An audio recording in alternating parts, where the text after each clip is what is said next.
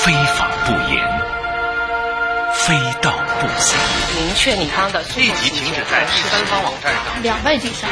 你说你现在带给你朋友。二零二零年警法时空，更多知识，更多理性，更多保障，更多福祉。大家好，欢迎收听今天的警法时空，我是姚博。近期我们在节目当中开始回顾在警法时空里，二零一九年我们曾经介绍过的那些案例，报道过的那些新闻事件。今天咱们在节目当中一起来回顾二零一九年报道过的那些涉嫌或者说已经定性的侵害未成年人权益的典型案例。二零一九年的十二月三十号，最高人民检察院副检察长童建明介绍说，二零一九年的一月到十一月底，我国的检察机关共批捕侵害未成年人权益的犯罪嫌疑人四万三千八百四十四人，同比上涨了百分之十九点四；提起公诉五万六千四百二十七人，同比上升百分之二十五点九。另外，在二零一九年的一月到十一月底，检方共批捕未成年人犯罪嫌疑人两万八千九百一十五人，同比上升了百分之七点六；提起公诉，也就是涉嫌犯罪的未成年的犯罪嫌疑人三万八千二百零七人，同比也上升了百分之十点二。所以您看，我们国家的法律一方面对未成年人实施重点的司法保护。对违法犯罪的未成年人也实施教育、感化和挽救的方针。那今天咱们就一块儿回顾二零一九年我们在警法时空里和大家一起了解和思考过的那些涉及到未成年人权益的案例。事件。原告自行。别公司也没有上权限。背景。既然我们是朋友，没应该起诉他。观点。如果是这种品种的使用，这是超最大的范围的使用。警法时空，从法律的角度关注民生。各位老师、同学、家长，大家好。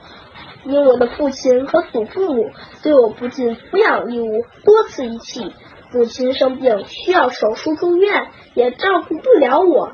值此新年，即需要期末考来临之际，我正式宣布退学退群。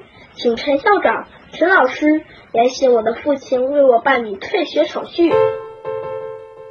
您听到的这是一段视频，那是二零一九年刚到一月份，这条视频一下子就成了媒体和舆论关注的焦点。那是一个孩子的母亲在微博账号上发布了一条视频，录制的时间更是一年前，而发布的时候，孩子已经停学一年。小男孩在自己的母亲的镜头前出现的时候，母亲没有给孩子做任何的掩盖和马赛克。那咱们就接着来听孩子到底说了一个什么事儿。这已经是我爸妈第三次使我不能正常上学了。第一次读幼儿园，因爸爸婚内出轨，父母离婚后协议由爸爸抚养我，但他经常带陌生阿姨，更是嫌我碍事，强迫我从幼儿园大班退学。把我扔到私塾寄宿，不让回家。妈妈把我接回东北生活上学。爸爸对我不闻不问，没给我一分抚养费。第二次捣乱不让我上学，我被迫跟同学再次分离，随妈妈回北京跟他打官司。这可恶的人渣既不放弃抚养权，又不管我，把我扔给妈妈。他自己开了两家皮包公司，招摇撞骗，违规经营，偷人漏税。整天在外面吃喝嫖赌抽，嫖娼要几万元，妈妈一个人照顾我，积劳成疾，急需手术治疗并住院休养。数次催促爸爸回来照顾我的学习生，他却连面都不露。孩子呢是通通的介绍了自己的个人隐私、所在的学校和父母的名字，但是这些呢我都隐去了。而且呢，视频当中孩子还专门出示了自己的学生证和医保卡。拿的姿势啊，就像在淘宝上印证身份一样。其实呢，说的是一个父母离婚和抚养权纠纷的事儿，自己呢被迫退学。不仅如此，这视频里啊还说到了父亲甚至父亲一方的父母，也就是祖父母怎么不尽抚养义务。咱们来简单的听一听。我的祖父母都是外交部退休人员，衣冠楚楚，却人伦尽丧，婚内出轨并杀人灭口。退休后又和他亲生女儿常年乱伦同居，对我向来不闻不问。中华民族五千年传统文化，泱泱礼义之邦，竟能造就我祖父和父亲这样违背人伦的衣冠禽兽，实在有失国之大同，也是我的不幸。我将继续向相关部门举报我祖父和父亲的违法行为，期待他们得到应有的惩罚，我的合法权益得到维护的那天，再见了。视频当中，孩子也是点名道姓，公开了父亲和祖父的姓名和身份证号。根据我们国家的义务教育法的规定，每个适龄的孩子都必须到义务教育的学校接受义务教育。义务教育不是你想不想接受，而是你必须得接受；也不是家长你愿意不愿意送，而是你必须得送去。这个视频发了之后，《新京报》的记者联系到了这个孩子的父亲，孩子的父亲说，内容已经涉及到了人身攻击，他已经报警。学校的班主任也表示，这个孩子的问题，学校已经采取了相关的措施。一段婚姻和平结束、和平分手，继续给孩子关爱，这应当是最体面、最友好的离婚了。可是，在这个过程当中，不管有没有财产纠纷，或者说感情纠纷，哪怕一方有咽不下去的委屈，但是尽量不要把这个难堪表现给孩子。那我们就一块儿来听全国律师协会未成年人保护专业委员会的副主任张雪梅对这个事情的评价。看过这个视频以后呢，我认为不论事实究竟如何，但是母亲的这种做法，利用孩子来控诉父亲关于抚养纠纷或者说夫妻情感纠纷，并且做成视频到网上传播，这确实是对孩子权利的忽视。首先从内容上来看，我们能够看到，不仅涉及到抚养的问题，还涉及到父亲其他的一些个人信息、夫妻感情的这种纠纷。那么这些内容呢，已经远远超过了这个孩子这个年龄能够理解的能力。从这个家庭来说，对孩子的影响是非常大的。妈妈的这种处理问题的方式是非常不好的一种家庭教育的方式，给孩子带来的也不是积极的作用。孩子从小看到的就是面临一些矛盾纠纷的时候呢，是这样的一种处理的方式，对孩子将来的人格的发展、社会能力的发展也是非常不利的。后来，这个视频在舆论的这种可以说声讨和批评下，这个母亲把这个视频删除了。但我想说，两个人，两个成人，从亲密的枕边人到反目成仇，有时难免心不平气不和。但是在这个过程当中，不能侵害孩子的权益，包括孩子的个人隐私。父母离婚，彼此都可以有新的伴侣、新的朋友。其实对于孩子来说，他才是离婚这件事情当中。真正的受伤害的人，因为他不可能去有一个新的爸爸或者新的妈妈，因为对于孩子来说，亲生的父母是不可替代的。本来孩子在婚姻里就是一个权益的受伤害者，现在却成了在离婚的过程当中的站队的武器和指责对方过错的靶子。所以，成年人离婚要更多的考虑孩子的利益、孩子的权益，尽量的把这件事情对孩子造成的伤害。降到最低。二零一九年的十二月二十四号，重庆一名男子从三十楼自杀坠楼，楼下是闹市区啊，平时可是人来人往，当时也是，结果不幸砸到了两名路人，分别是张某和霍某。小张和小霍，一个十七，一个十五，这两个孩子都正在。参加重庆大学美式电影学院的专业的考试，要知道其中的小张是父母失独了之后又再生的一个孩子。第一个孩子长到了十几岁，在重庆去世，没想到第二个孩子无辜被自杀的人砸死。听说孩子的父亲当时听到这个噩耗都站不起来，是被背着去看孩子的。轻生者固然可怜，但也可恨。因为他当然知道，在闹市区，他的自杀坠楼对楼下过往的路人意味着什么。当然，人已经死了，不能再被追究刑事责任。但是这件事情本质上，他虽然是自杀坠楼，但是仍然是过失致人死亡罪。如果他没死成，他还得进监狱。在监狱大概要待多长时间呢？两条人命，起码七年。不过，这个案件也让我们看到了高楼坠物坠人，对楼下正常行走的人的生命安全、财产安全的危害有多大。去年六月份，我们警法时空就报道了一个这样的案例：在楼下好好的走着，冷不丁从天上掉下来一个东西，砸上了一个孩子。那是六月十九号，南京市鼓楼区的一个小学的女生放学回家。被高空坠物砸伤，伤势严重，而后被送到了医院。孩子当时呢是路过一个时代天地广场，蹦蹦跳跳的在走，忽然不知道楼上飞下来一个什么东西，正好砸在这个十岁的孩子的头上。邻居很快发现了这个事儿，就把孩子送到了医院。咱们一块来听电视台对这个事件当时的报道。这是事故发生后附近居民手机拍摄的画面。受伤的孩子是附近小学的学生，事发后被送往南京市儿童医院抢救。事发地旁边是二十层楼高的南京时代天地广场大厦，在距离孩子被砸中的地点约五米的地方，有一个露天的垃圾堆放地。从现场看，孩子躺在地上。头部一滩血，就在孩子受伤的地方旁边就有一个垃圾堆放点。有热心的小区的居民说，这个垃圾堆放点啊，在这儿好长时间了。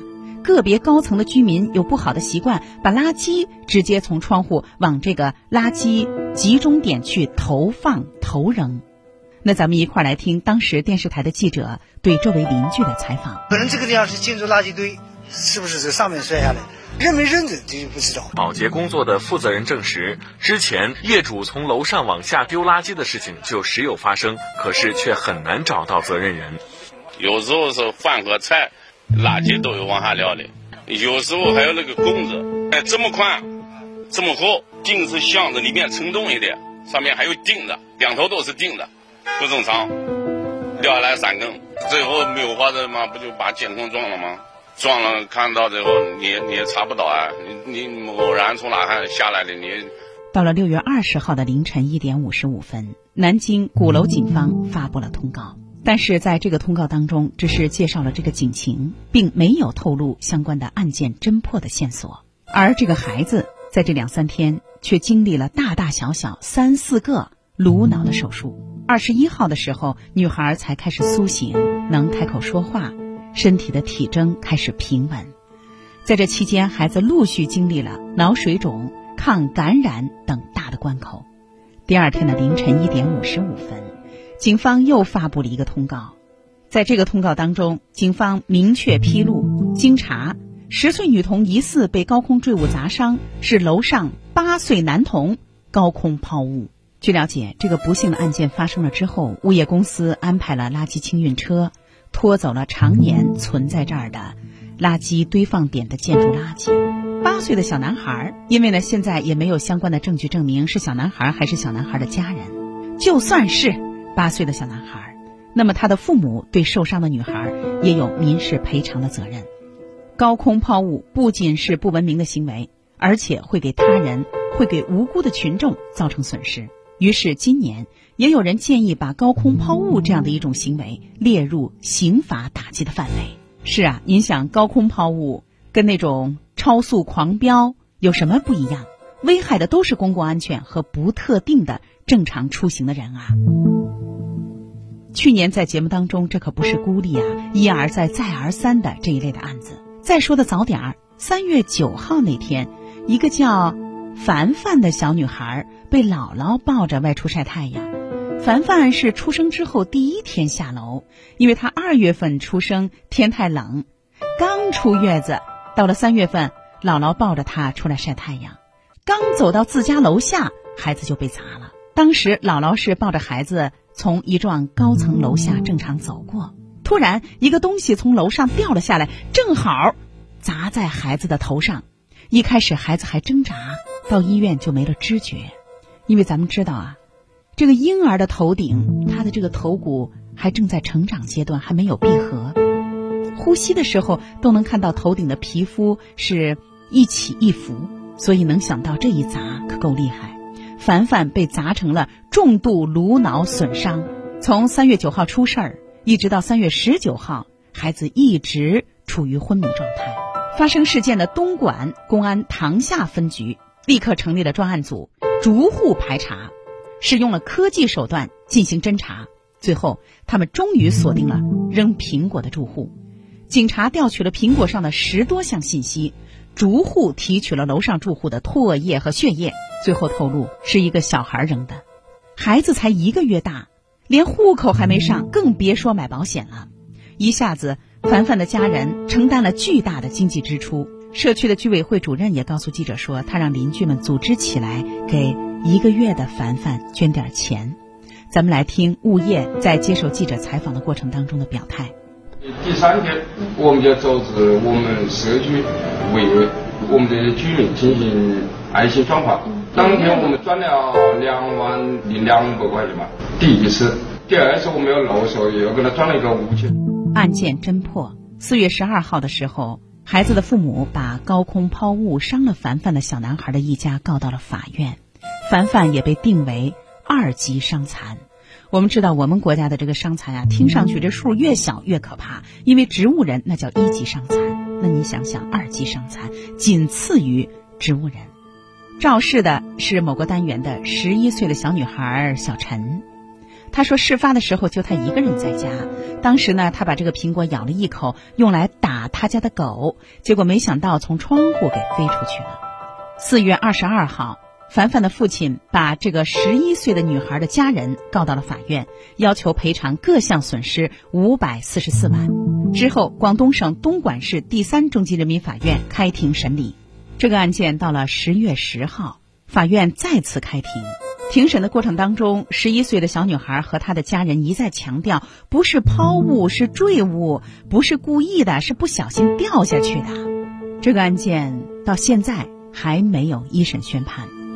不过，就在审理的过程当中，二零一九年的十二月十六号，最高人民法院发布了一个关于依法妥善审理高空抛物坠物案件的意见。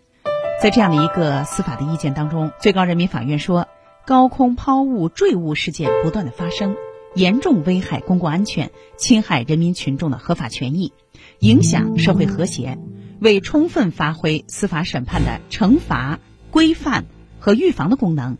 依法妥善审理高空抛物和坠物的案件，切实维护人民群众头顶上的安全，保障人民群众安居乐业，维护社会公平正义，特制定相关的案件审理的意见。法院要求依法从严惩治高空抛物犯罪。这个小女孩只是从八楼扔下了一个苹果，却导致另外一个一个月大的小婴儿第一次出门晒太阳，第一次看看大自然。就成了二级伤残，终身需要人护理，没有生活自理能力。这种事情对于成人伤害也很大，更何况是儿童。我们也希望未来对于高空抛物这一类不是不文明，而是违法犯罪的行为，通过司法案例的审判，能够教育、预防和惩治一批犯罪分子和不文明的家庭、不文明的公众。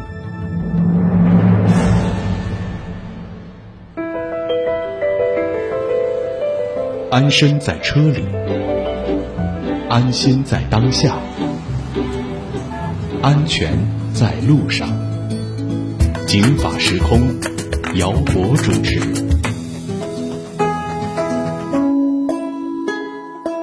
孩子大多数时间都是在学校里，有什么事情家长也看不到，也不太了解。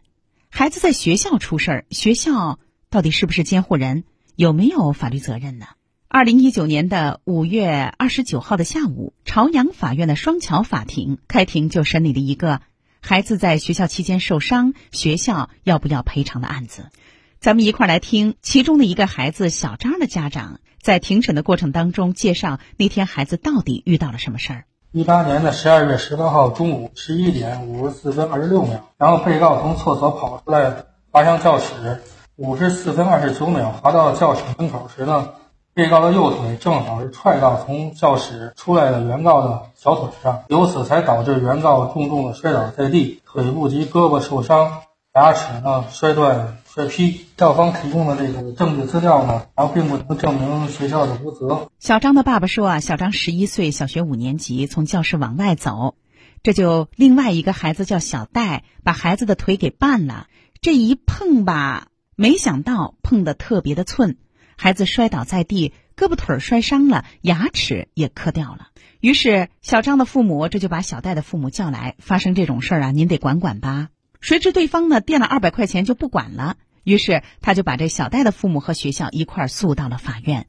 那咱们一块儿来听小戴的父母在庭审的过程当中是怎么辩解的。三方都有责任，只不过是轻重大小。孩子在家里头，我们是监护人；在学校，送在学校去上学去了，而且事情发生又发生在学校，而且是。教室的门前，学校应该是监护。学校也来了，作为被告方，那学校说啊自己没责任。这个学校是八里庄小学，学校怎么就认为自己没责任呢？咱们来听学校的辩解。从学校的那个录像可以看出，本起案件的起因是因为被告违反学校的管理制度，在楼道内奔跑、自行倒地后导致事故的发生。学校有明确的制度规定，不准在学校楼道内。追跑打闹，这个我们认为由侵权人自行承担赔偿责任。第二点说，学校已经尽到了安全教育义务，不应当承担赔偿责任。管理中曾经多次强调过，禁止学生在楼道内追跑。学期开学教育及其他活动中，班主任老师也会对学生进行制度宣讲。学校还安排了教师进行楼内巡查、纪律检查并记录。学校认为，学校和老师已经尽到了管理职责。孩子和孩子正常的在学校行走或者绊一跤受点伤，这学校防不胜防啊。那学校到底有没有责任呢？学校觉得自己没责任，伤人的孩子的家长认为要的太多不合理。那法院会怎么判这个官司呢？这个案件经过审理，主审法官陈杰对这个案件进行了证据的梳理，还原了这个案件的案发现场。咱们来听陈杰法官的介绍。当天上午的十一点五十左右，是他们的第四节课下课。姓戴的小男孩从卫生间出来以后，一路跑回自己的班级，摔倒在了自己的班级门口。之后，这个姓张的这个小男孩从自己的教室出来，回头看向教室内，一边往外走。这个孩子他在出教室的时候，没有看向他走的这个前方，因为这个孩子本身他长得身体比较壮，走路的这个孩子没有看见脚底下有东西，所以就被这个摔倒的孩子的腿绊了一下，往前扑倒了，然后前边的门牙掉了一小块。您听，理不辩不明啊！法院还就是个打官司讲理的地方。法院调取了录像，孩子呢因为从厕所跑出来，这脚底下有水，孩子一拐弯儿，这就到了自己的教室门口，一下子因为这脚底下有水啊，这就老太太钻被窝，脚朝前，一下子就坐在了地上，可以说躺在了地上。小张往外走，那是着急上厕所呀。可是这孩子走的时候，他没看前头，他回头啊看教室里头，这一下子。就跟小戴撞在一起了，所以您看，受伤的孩子自己也有过错。但是焦点问题来了，学校有没有责任呢？咱们来听陈杰法官的宣判。孩子摔倒的时候，在监控录像的下方出现过一名教师，看到了两名孩子摔倒的情况，但是并没有上前询问或帮助。是在一分钟以后，又有另外一个老师经过，但是也没有做出任何处理的措施。我们法院认为，在这个问题上，并没有看到值周学生和值周老师的身影。两名老师经过看到，并没有及时采取措施。予以帮助，这个学校并没有尽到他的教育和管理职责。听到这儿，我估计大伙儿是不是也觉得，哎，这案子我也能判了？也就是说，法院认为学校的管理也有问题。那最后这钱怎么判？咱们来听听法官的介绍。判定了一个二比六比二的责任比例，绊倒人的这个学生承担百分之六十的责任，然后判了学校百分之二十的责任。我们认为学校并没有尽到完全的教育和管理职责。这个案件很有意义，学校你也别说你委屈，出事儿的时候没有及时的发现和制止，两个老师从孩子身边过，竟然没有注意，也没有积极的去协调救护，怎么能说自己没有责任呢？事儿不大，但是学校的责任没有小事儿。学校虽然不是孩子在学校期间的监护人，但是你这个角色那是被委托和有一部分监护孩子的职责的。所以孩子在学校里发生了事儿，学校如果没有及时的制止救护，那很难说自己没有责任啊。所以您看这个案子，总的来说啊，对学校是个教训。你别说你制度管理的不错，案发现场老师从旁边过，怎么就没制止？对现场没有紧急的救护，那能说有责任心吗？所以这个案子判得好。当然了，这种案子判的再好，都不如这种事儿不发生。所以孩子在学校期间，学校还是要加强责任心。二零一九年还发生过很多和孩子有关的案件，其中呢有孩子是被害人的，也有孩子是肇事方。比如海南一个男童在教育部刚刚发文要做好暑期校车安全管理工作之后。就被幼儿园的老师遗忘在校车里，孩子被活活的窒息闷死。比如刚刚宣判的，发生在二零一九年的八月十二号的上饶小学生被同学家长刺死案，我们也知道这个行凶者后来被判处死刑，那对自己和对别人的家庭来说都是一个巨大的悲剧和损失。小孩玩游戏怎么办？不玩行不行？很难，所以最好一开始别碰着，碰上了。很难戒掉，因为网络对孩子的刺激啊，这种影像的所谓的第九艺术的这种刺激太大。小孩儿用父母的支付宝或者是微信给自己的游戏充值，那这钱能不能要回来？因为小孩是没有消费的民事行为能力的呀，能不能要回来呢？这是一个挺重要的法律问题、消费问题。在下次的节目当中，这些焦点问题、热点问题，我也会为大家集中的梳理和回顾。咱们一块儿来了解二零一九年我们《警法时空》节目当中为大家介绍过哪些和未成年人有关的那些典型案例。今天的《警法时空》到这儿就结束了，姚博感谢您的收听。下次节目咱们接着说二零一九年《警法时空》报道过的那些未成年人权益的典型案件。欢迎您继续收听以下的精彩节目。法律博大精深，却也鸡毛蒜皮。看似白纸黑字，实则如影随形。共同债务到底是什么意思？如何让法律给您的生活带来更多的平安和保障？现在起，请在微信公众号里搜索“警法时空”或“姚博幺零三九”。不仅有《警法时空》往期节目内容，更有公益律师及时回答您的法律咨询。时空你好，我有个法律问题，高级咨询。一个贴身、贴心的私人法律顾问。